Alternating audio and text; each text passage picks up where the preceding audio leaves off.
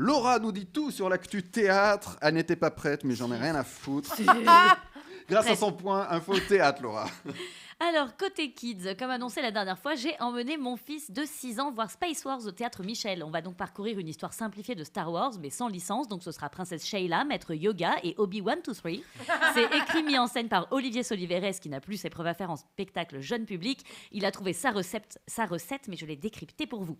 Humour à la Shrek, énergie max des comédiens, anachronisme, name dropping, on se cogne, on dit pipi caca, on force sur le comique de répétition, au diable la règle des 3, lui c'est la règle des 15. Et finalement, les blagues longues sont aussi très drôles. Mention spéciale au visuel, moi qui pourtant commence à en avoir franchement marre des écrans au théâtre, il faut dire que là c'est utilisé avec brio. Un spectacle parfait pour vos 6-12 ans. Direction ensuite le Beau Saint-Martin pour Holly Molly. Là on est sur une cible de 6 ans. Mes enfants ont adoré participer comme des petits fous. L'histoire est facile à comprendre mais bourrée de petits messages très bien amenés, par exemple sur l'écologie ou sur la protection des animaux. La mise en scène est pleine de jolies trouvailles visuelles. La comédienne est seule et pourtant on voit chaque personnage qu'elle rencontre. C'est tout mignon. C'est un parfait premier spectacle pour vos petits.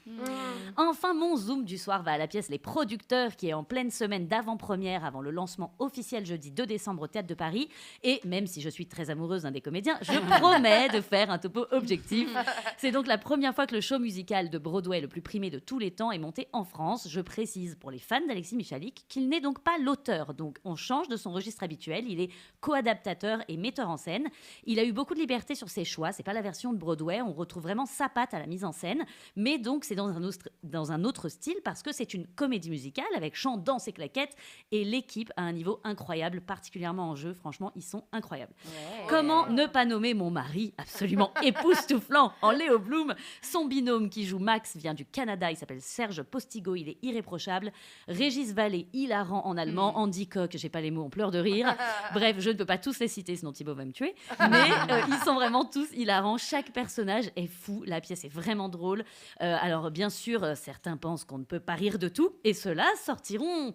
Surpris. Euh, on rappelle le pitch. Deux producteurs réalisent qu'ils pourraient gagner plus d'argent en montant un flop qu'un succès avec une petite combine d'arnaque à l'assurance, en gros. Donc, ils vont chercher à monter le pire spectacle sur le pire thème, et je ne spoile pas le thème Hitler.